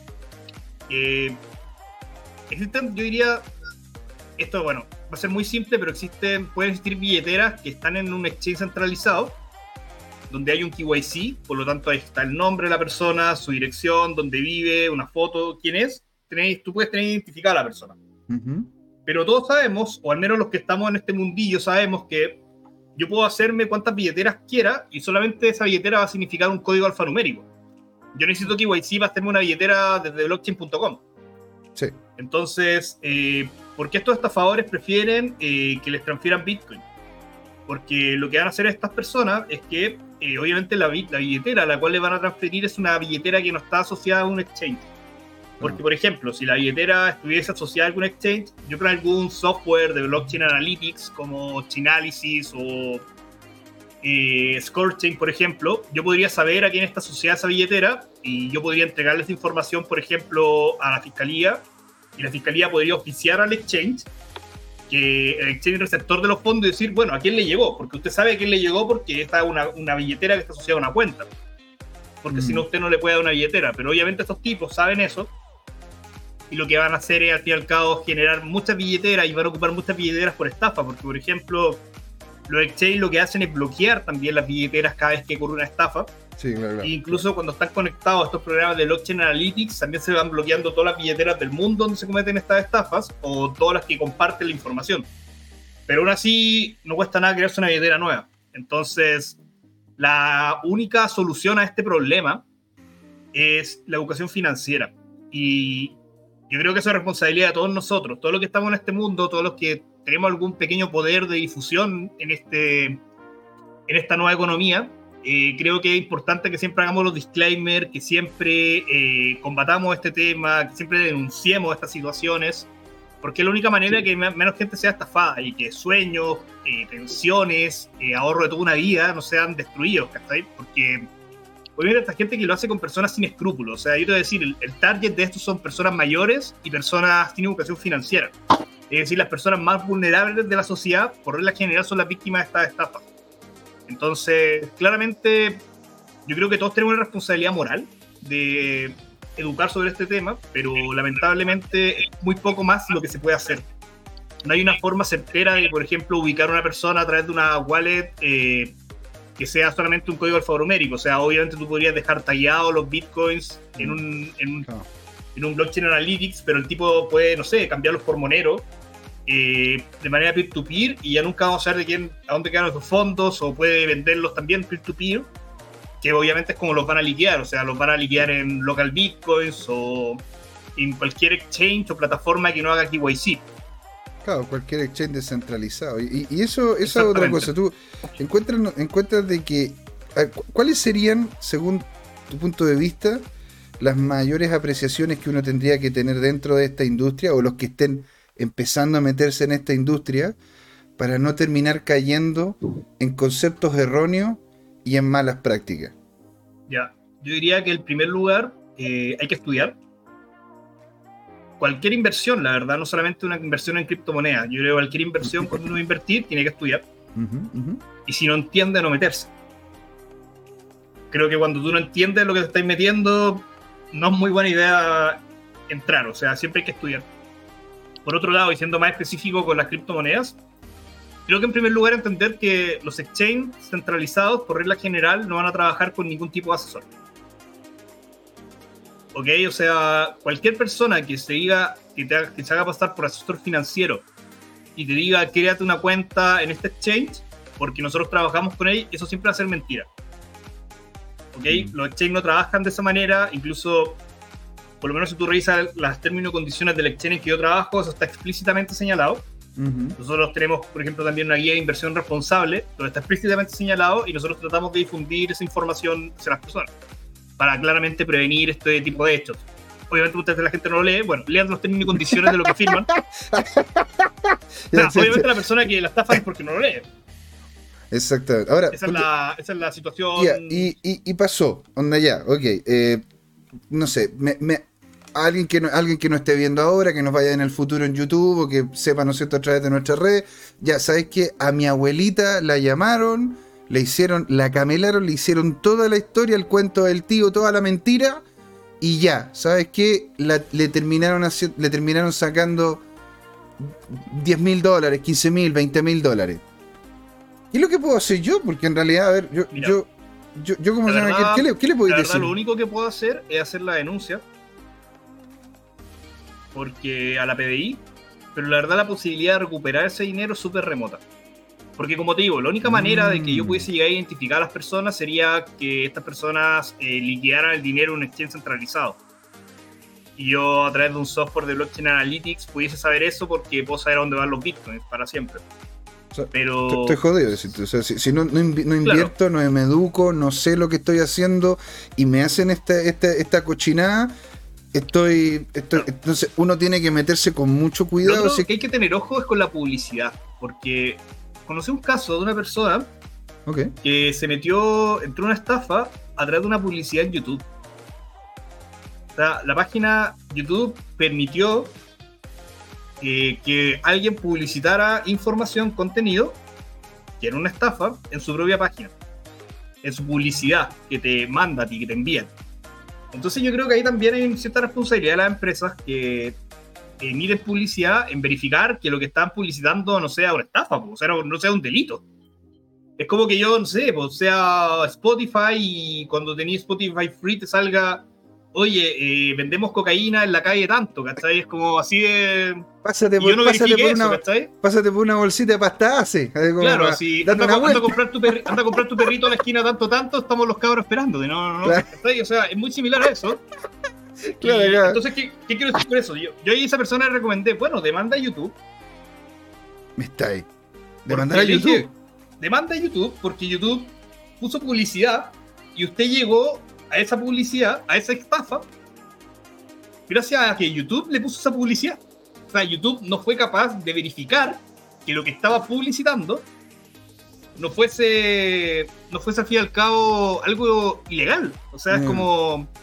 ¿Y por qué digo? Porque al fin y al cabo eso, eso es un riesgo para el orden público económico. O sea, Pero claro, po, ¿te das como, como una, una forma de difusión de información como YouTube como, o cualquier publicidad, la publicidad de las páginas. Muchas veces la gente llega a esta estafa Ujú. porque le aparece, está metido en Facebook, le aparece un formulario y aparece, inscribe sus datos en su formulario y lo llama un falso agente financiero. Entonces mi pregunta es, ¿por qué están esos, por qué Facebook, por qué Instagram, por qué YouTube o por qué ese tipo de plataformas permiten eh, y no tiene un filtro para determinar qué es lo que está publicitando? Porque al fin y al cabo, ya, no, no solo por pagar yo debería poder publicitar, sino en verdad me pongo, podría ponerme a vender droga, ¿cachai? Por y, por- y pago en YouTube y bueno, y tengo.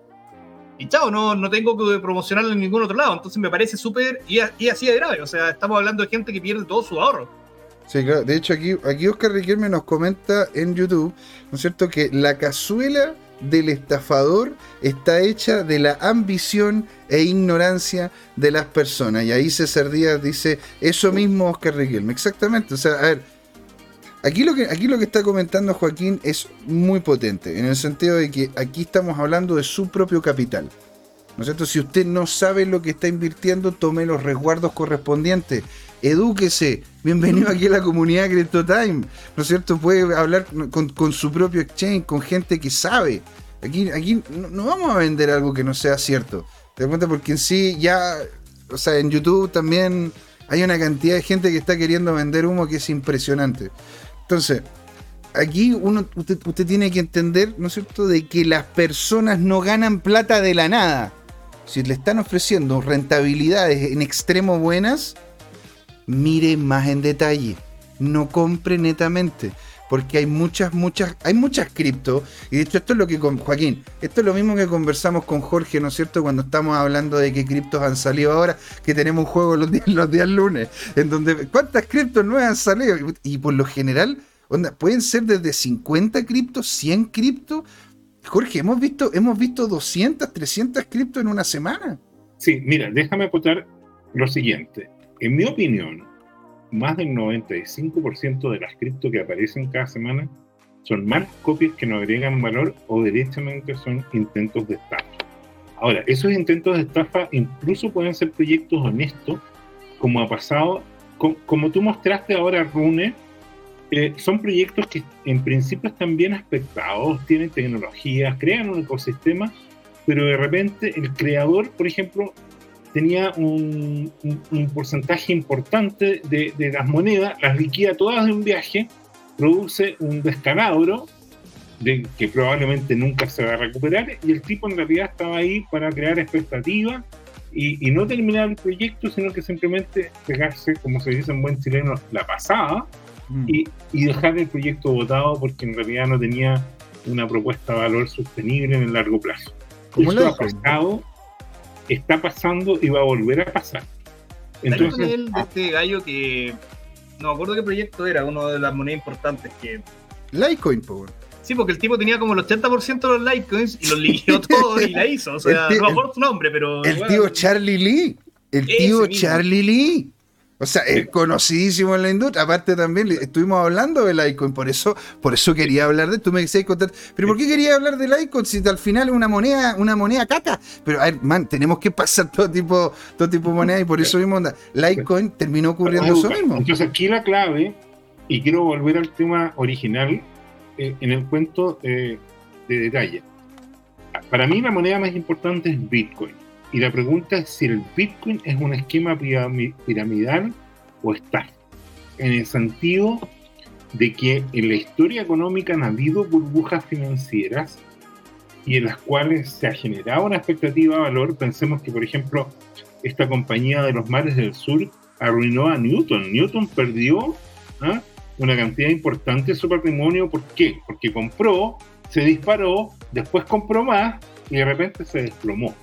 Entonces, en este esquema, yo quiero adelantarte mi perspectiva, pero para que tú lo corrobores con tu mirada de jurista, y es el tema de, fondo, que es Bitcoin ha pasado por tres ciclos de reducción a la mitad, de halving, y tiene una estructura que se repite.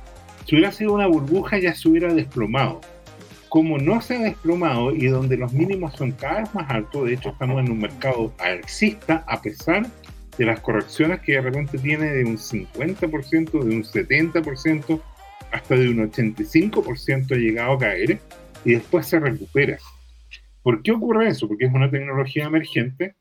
Eh, somos muy pocos los que hemos ingresado al mundo cripto, son más o menos el 3,8% de la población. 8 mil millones de personas son 300 millones de, personas, o sea, es, un país grande más grande que, Brasil. Brasil son 220 millones de personas. Brasil más México es la, cantidad de personas que hay. Entonces, en ese esquema, volviendo, al Bitcoin ha tenido una variación de precio realmente estratosférica en sus subidas parabólicas, en sus desplomes también. Pero en este escenario, el conjunto de la propuesta de Bitcoin es original y tiene una masa de gente convencida de que puede llegar a ser la reserva eh, global de, divisas, una nueva categoría de activos financieros. Y, y, en ese sentido somos todos mucho más honestos y además el mecanismo de Bitcoin no funciona con el cuento cómprame a Bitcoin y tráeme dos amigos más porque compren más Bitcoin. No se sostiene, además nadie propone que Bitcoin va a tener una recompensa por traer gente. No tiene una, en ese sentido esa diferencia de un esquema multinivel. Te escucho, Joaquín. Bueno, en primer lugar, yo creo que todo al principio le decíamos a la gente, oye, compra Bitcoin, esta cuestión el futuro, ya, pero explícame Bitcoin, cómo funciona. Mm. Yo llegué a un punto de mi vida que les digo, weón, compra Bitcoin y si no compráis weas tuyas. Ya lo mismo. Porque ya, Mira, ya me weón. aburrí explicar Bitcoin. Mira, weón, no sé si les pasa, o sea. Pero, pero, oye, ¿por qué creéis que creamos este tipo de programas? ¿Me entendido? No, este tipo, yo cre- creamos el podcast, el descentralizado, un tiempo atrás, porque, a ver, llegaba la decimonovena persona y me decía, bueno, pero explícame Bitcoin. No, hombre, mira, anda, anda para allá, ahí hay un programa y, y mira, mira, anda para allá y jódete, mira, tú compráis, Claro, tú ahí sí compráis, cosa tuya. tú ahí sí Pero vaya eso, o sea, a ver, las criptomonedas sí han tenido precios que han sido muy variables en el tiempo, donde, bueno, mucha gente también ha perdido porque se ha ilusionado, no ha estudiado y cuando el Bitcoin cae se ha desesperado. Sí. Hay gente que, bueno, yo ya me, ya me, a mí ya me dejó importar el precio de Bitcoin. No, no algo que me interese, sinceramente. A veces sé cuánto está porque lo veo de pasada en el exchange o cosas así, Ujú. pero a mí no me interesa. O sea, yo compro nomás y chao. O sea, algún día quizás todo se pague en Bitcoin y ni siquiera tenga que venderlo, pero quiero tener Bitcoin, ¿no? No es algo, no es algo que, me, que en este momento me moleste está el precio del Bitcoin. Pero, y otra cosa también importante sobre eso, o sea, a ver, una estafa es cuando alguien, insisto, intenta por ciertos medios fraudulentos, maquinaciones, por ilusionarte de cierta manera, hacer que tú pierdas dinero en favor de esta persona. Entonces, a ver, una cosa que podría ser una estafa, quizás sí, quizás no, pero sí algo muy inmoral es, por ejemplo, pumpear una moneda. ¿Qué, qué es eso? Cuando tú subes el precio de una moneda de manera pum pam pam, ¿cachai? De manera, de manera, se podría decir virtual, o sea, ya, oye, nos juntamos todo hoy día a las 8 de la tarde a subir eh, Oye, chaucha. pero, pero eso es lo Eh, que pasa. Pero ponte tú, a ver, co- coloquémonos más grandes todavía. Hablemos de qué es lo que ocurrió con el tío Elon y Dogecoin. Porque, a ver, eh, ¿qué es lo que. qué- eso, ¿Eso se podría decir que es una estafa? ¿Se podría decir que algo.? Porque el tipo decía, oye, Dogecoin a la luna, Dogecoin todo Sí, power, toda la cosa. Una cosa es que uno diga algo y otra cosa es que lo haya hecho con, eso, con ese fin, que haya habido una conducta dolosa, es decir, que tu intención positiva haya sido defraudar a la gente. Eso ya sería una estafa, o sea, uno de los elementos del delito es la culpa y el dolo. Y eso significa la intención, la intención positiva o la negligencia puede ser cuando es culposo el delito de eh, cometer este delito, cometer este ilícito y de Mm. generar este, este daño a las personas. Mm. Entonces creo que es una diferencia importante, porque una cosa es que yo crea, por ejemplo, no sé, pues en, en alguna moneda, en Solana, y yo en verdad crea en Solana, y yo le digo a la gente, weón, compren Solana porque me gusta Solana y es bacán Solana, y en verdad la cuestión caiga. Ahí simplemente, eh, no es que yo haya querido estafar a la gente, simplemente fui medio crédulo. ¿Ok? Otra cosa es que yo diga, oye, Bitcoin es el futuro. Y yo pienso que Bitcoin es el futuro y que Bitcoin de repente caiga y de repente suba. Eso tampoco estafa a la gente. Y en el caso de subir, de juntarse con gente para subir una moneda y después bajarla, es discutible. Yo diría que es discutible si puede ser o no una estafa, o sea, si, si, se configuraría el delito de estafa. Para mí, sinceramente, cre- creo que sí. Porque la intención positiva que tú estás haciendo es que gente meta su plata a través de un engaño que puede ser subir este precio virtualmente de algo que a veces puede no tener ningún valor y después tú aprovecharte de eso, de la, no sé, pues era un 50 lo que metimos plata para subir la moneda, de los 500 que también metieron plata, para después dejarlo sin nada. Entonces, podría ser una estafa muy sutil, pero para mí quizás podría ser una estafa. Pero lo importante, y creo que de lo que va a hablar este mundo, creo que podríamos hablar- de mil formas de estafa, podríamos hablar también del phishing, de los riesgos que tiene la seguridad que está ahí en las personas, porque creo que hoy en día la gente también tiene acceso a cuentas, que está ahí bancarias, cuentas, eh, a cuentas de criptomoneda, en criptomoneda, en exchange, a billetera, etcétera. Por lo tanto, hay muchas formas de que ataquen tu patrimonio, no solamente por un engaño, sino que también eh, mediante estafa, más que estafas, más que mediante delitos criminales, pero desde el punto de vista tecnológico. Como por ejemplo, no sé, el, el- el típico phishing que te mandan un correo Mm. o te ponen una página falsa en la que tú pones tus credenciales. Tú pones tus credenciales y después, eh, nada, el- la persona se queda con tus credenciales y puede robarte tu dinero. y eso puede ocurrir tanto en una wallet, como en un exchange, como en un banco también. En los bancos pasa- ha pasado muchas veces, más que, en la- más que en el otro sistema. Pero por eso, o sea, creo que es importante dar y dejar muy claro esto para cuando más gente vea este video, ojalá llegue a muchas personas. El tema de que cuando entramos a un mundo nuevo, cuando entramos a la tecnología, cuando involucramos nuestro capital, tenemos que aprender. Es lo primero que tenemos que hacer. Tenemos que estudiar, tenemos que intentar entender y quizás no apresurarnos, porque muchas veces uno puede decir, esta es la mía, voy a ser millonario, pero yo diría que el 99,9% de las ocasiones, la verdad, uno no sabe millonario. Y es difícil hacerse millonario rápido. Son las personas que se hicieron millonarios con cripto, son las personas que inventaron, que crearon una criptomoneda o los que en verdad compraron 10.000 bitcoins cuando no valía nada. Y eso ya pasó, ya fue. O sea, al menos que sea un genio como Vitalik y crear una moneda como Ethereum. Pero. O sea, tiene, tiene, ahora, a mí me ha pasado eso. Me ha pasado con el tema en, en ponte tú en Facebook, en Instagram, que me etiquetan en una en, una, en, una, en un posteo de otra, de otra cuenta, de otro, de otro lado. Y me dicen, oye, eh, te acabas de ganar, qué sé yo, 0,8 Bitcoin. Tiene, métete a tal página. Entonces, al fin y al cabo uno tiene que saber de que no, eso no ocurre, pues, ¿me entendés? Yo, yo lo hablé, lo hablé, ponte tú, no, no, no, sé si fue Buda, creo que fue otro exchange, el que, el que yo le dije, oye, me acaba de llegar esta cuestión, ¿es cierto? Y me dicen, no, nosotros no estamos haciendo ningún tipo de actividad, no estamos regalando nada, ¿me entiendes? Y, claro, pues, o sea, eh, Jorge. Sí, eh, eh, lo que tú dices... José Miguel, a nosotros nos pasa prácticamente todos los días en la cuenta de Twitter que se nos cuelan estafadores haciéndose pasar por otras personas. Entonces, yo, diría, aportaría a Joaquín los signos básicos de cuando te tratan de estafar. Lo primero es cuando alguien desconocido te ofrece ganar dinero prácticamente gratis o por nada, eso no ocurre. Y uno, bueno, puede que sea viejito o sea poco educado, pero ya a estas alturas de la vida debería entender que nadie te regala nada, eh, y menos dinero, ¿ya? E, ese es como el primer tema. El segundo tema es cuando se hacen pasar por una organización conocida. Alguien te, te comunica y dice que es del Servicio de Impuestos Internos o, de, de, algún servicio de compañía pública o de algún exchange o todo lo demás. Entonces, lo primero es que uno tiene que chequear y llamar de una manera independiente a lo que dices tú por, por, por un mail oficial de esa compañía o por teléfono y decir, mire, me está llamando don Juan Pérez, es, eh, funcionario y, y, cuál es la, la, promoción verdadera. ¿ya? Y por lo general es mentira. Sí, eso don Jorge tiene toda razón. Pasa que se hacen pasar por personas que trabajan, incluso con nombre y apellido, con personas que trabajan en las compañías, los exchange, por ejemplo, para generar esta confianza, para hacerse pasar por estos falsos agentes. Y sí, a yo le recomendaría a la gente que llamen, que se comuniquen con el soporte oficial de la empresa que sea. Y probablemente la empresa les van a dejar súper claro y les van a aclarar la situación y les van a, hacer, les van a aconsejar que no, que no traten con esas personas. Entonces, también, don Jorge, toda la razón y por favor, corroboren siempre. Oye, a mí me han llamado al celular para decirme que hay problema con mi hijo o mi hija, ¿ya?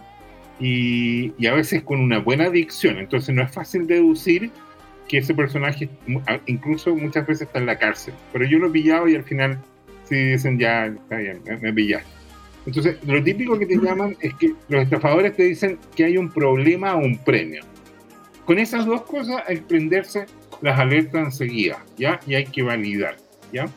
Y, todo, lo que te asegura, todo lo que te asegure dinero. Claro, eh, el otro patrón es que te, presionan para que actúes de inmediato.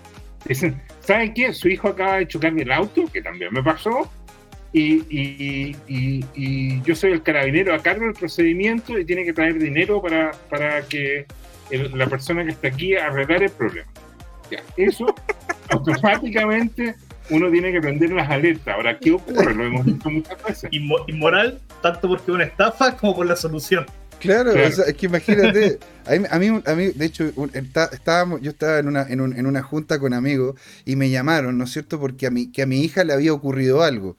Entonces, empecé a decir, bueno, pero ¿qué le pasó a mi hija? ¿Y por qué qué ocurre con mi hija? Y el tipo me decía unas atrocidades, unas cosas terribles que le había ocurrido a mi hija. Y le dije, puta, qué terrible, qué terrible. Bueno, cuando yo tenga una hija, le voy a decir que se cuide para que no le pase eso. Entonces, yo no tengo, no tengo hijos. Entonces, bueno, es como, sí, es una locura, es una locura. Entonces, a ver. Entonces, y lo último que, que generalmente te dice un típico estafador que pague de una manera específica que lleves dinero en efectivo o que lo mandes en transferencia a alguien a una cuenta root. A veces esa cuenta root es un pobre vecino que no, apenas conoce este tema y, y va a ser imputado después y el tipo lo que va a decir, mire, sí, yo recibí un millón de pesos y me pagaron 20 mil pesos por, por, recibir este cuento, digamos. Y, y, claro, eh, eh, eh, él es tan estafado como nosotros, eventualmente, ¿ya? Y cosas de, ese tipo. Entonces, mira, vamos a la parte de prevención, Joaquín. ¿Qué, qué es lo primero que uno tiene que evitar, digamos, o, precauciones básicas para evitar este tema? Yo, yo diría que lo básico es que si te llaman alguien inesperado, y te pide información personal o financiera, tú tienes que prender todas las alarmas porque no, no tienes para qué dártelo. El exchange no te va a llamar para preguntar tu cuenta y menos tu password, por ejemplo. Hablando un poco de lo que yo conozco de mi experiencia con estas estafas en el mundo cripto, diría que lo primero es que solamente tú y nadie más debe tener control y acceso a tu cuenta. ¿Ok? En segundo lugar, un exchange jamás te va a recomendar que alguien te asesore en la creación de tu cuenta.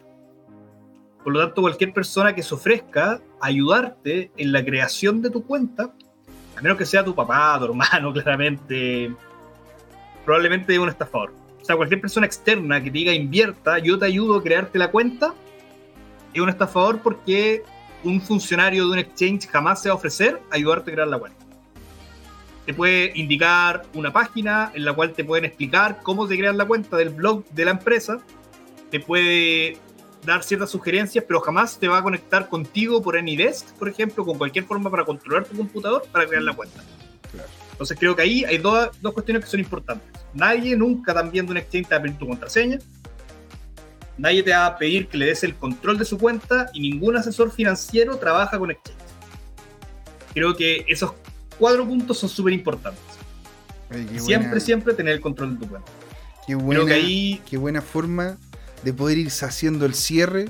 No quiero ser pesado, pero lo tengo que hacer porque ya nos estamos acercando al final de este programa, siendo casi. Faltan cuatro minutos para las 8 de la noche. Entonces, vamos haciendo el cierre, ¿no es cierto? Partamos contigo, contigo, Joaquín. Entonces, últimas palabras, algo, algo que quieras comentar, dónde te encontramos y después pasamos a Jorge. Bueno, siempre me quedo sin tiempo en CryptoTime, así que. Pero por eso te invitamos de nuevo, hombre. es, un disclaimer que quiero hacer. Pero sí, o sea, lo que, le, lo que les digo, o sea, por favor, infórmense, tengan precauciones, manejen ustedes sus cuentas, no hay asesores financieros que te ofrezcan maravillas sobre este tema en particular. Y bueno, me pueden encontrar en LinkedIn, eh, Joaquín Simonetti, la primera persona que les va a aparecer probablemente sea yo. Em, y eso, la verdad, muchas gracias de nuevo por invitarme, lo pasé muy bien, siempre es un agrado conversar con ustedes y creo que siempre llegamos a muy buenas conclusiones. Así que eso, muchas gracias. Jorge. Oye Joaquín, gracias por tu aporte. Eh, esperamos, estamos todos eh, educando a las personas, eh, de las cuales solo una pequeña minoría hoy día está enterado de lo que a mí me interesa, que es en el caso del Bitcoin y unas poquitas criptomonedas muy escasas, de las más de 23.000, como nos advirtió Alonso Moyano, que andan dando vuelta y que no tienen muy futuro, eh, muy buen futuro. Yo creo que de esas 23.000, yo diría que entre 23 a 56 van a sobrevivir en el largo plazo. Las otras miles van a dar alguna oportunidad pequeña de que alguien aproveche alguna subida interesante, a, veces estratosférica, y la gran mayoría se va a desplomar. Entonces, eh, el mundo cripto está lleno de oportunidades para perder dinero, que además está exacerbado por oportunistas, por estafadores que dañan a las personas y su patrimonio. O sea, hay que tener mucho, mucho cuidado, hay que lamentablemente hay que estudiar. Ahora, una forma de hacerlo es que nos hagan las preguntas en el chat y nosotros tratemos de dilucidar eh, eh, con los datos que nos den si, si derechamente es un patrón de estafa o las precauciones que hay que tener para usar este mecanismo de inversión. Sí es, señores. Yo aquí dándole las gracias a todos los que nos hablaron. Tuvimos un chat muy activo hoy día. Muchas gracias. Llegamos al all time high en gente conectada, así que genial. Estamos, estuvimos con nosotros, estuvo con nosotros don Juan Limón, estuvo web, la web, Web, la web del web. Ok, web, la web del web. Muchas gracias por estar ahí.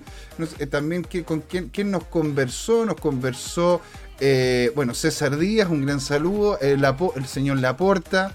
Estuvo incluso con nosotros Tomicro 2021 y nuestra nueva suscriptora también Mini B, que estuvo conversando en inglés. Así que para que vayan viendo de que esto llega, el, el Evangelio Cripto llega a todos los rincones de este planeta. Se faltó mencionar a, ¿cómo se llama? A Oscar Riquelme. Oscar Riquelme, cabrón Dios. Y, sí, faltó hoy día tu micro, el Dutchman. El ¿ah? Dutchman. En mi opinión, el Dutch es una moneda que está ahí al filo de la estafa declarada. Inflada por el hombre más rico del mundo, Elon Musk, que la SEC le tiene hartas ganas de meterlo preso. Uy, lo, lo, tiene entre tanto así que de hecho el tío Elon está empezando a ordenar toda una serie de cosas que sabe de la SEC para irse contra la SEC. Ahora no, eso es, eso es algo que de hecho el tipo lo dijo incluso en su Twitter. Pues, o sea, estamos hablando de que no es, no es que le hayan dicho, no, que parece que no, no, no, lo dijo en su Twitter. Así que ahí hay que ir viendo, ¿no es cierto?, cómo es que se va dando este tema, siendo las 8 en punto clavá. Le damos muchas gracias aquí a Joaquín Simonetti, Jorge Gatica, a todos los del chat. Aquí José Miguel despidiéndose porque esto, señores, fue Crypto Time. ¿Por qué, Jorge? Fue hora de hablar de criptos. Porque fue hora de hablar de cripto. Ahí nos vemos. Chao, ah. chao. Chao, chao. Hola amigas y amigos, antes de irnos les queríamos recordar que esta comunidad CryptoTime la hacemos todos, así que siempre invitados a nuestros canales de difusión en Twitch, Twitter, YouTube LinkedIn y Facebook. Búsquennos como CryptoTime, con I latina, así, latinos como nosotros. Los esperamos para intercambiar información, hacer nuevos amigos y conexiones en este hermoso mundo del blockchain y las tecnologías descentralizadas. Los invitamos a suscribirse para recibir información sobre nuevos episodios y les mandamos un gran saludo de acá, Jorge Gatica y José Miguel. Nos vemos.